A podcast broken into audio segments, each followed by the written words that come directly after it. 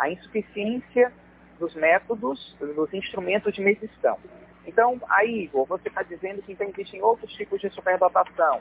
Por exemplo, na parte artística, você é, tem lá a dimensão musical, né, da dança, enfim, é, da performática. Como é que mede aquilo ali? Bom, não se mede.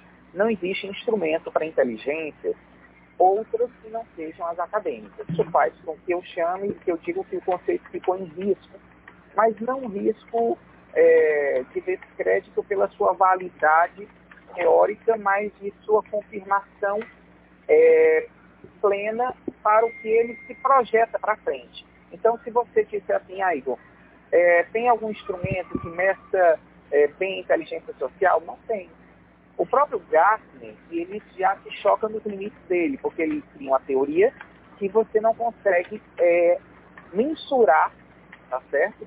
Os níveis de inteligência naquela teoria. Mas, quando a gente fala de superdotação, e você já está implícito aí, que é um você tem que estar acima de uma média para ser considerado superdotado, né?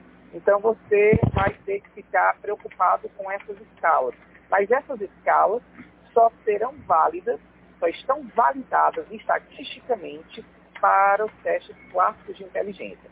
Então a primeira coisa que a gente começa a dizer é o seguinte, se a gente é, reconhece que existem outros níveis de superdotação, essas superdotações e esses outros, outros níveis e tipos de superdotação, elas não poderão ser medidas pelos testes convencionais. Chega o Ranzulli e diz, olha, vamos analisar a superdotação para além da psicometria. Vamos analisar histórico da pessoa, produções, indicação de pais, pares.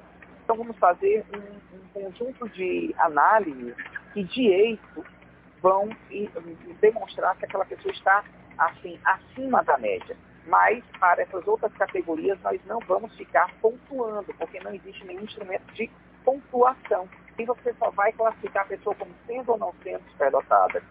Então, quando você falar de níveis, você vai estar falando da inteligência, da, da superdotação acadêmica clássica, certo? Que é medida pelos testes psicométricos.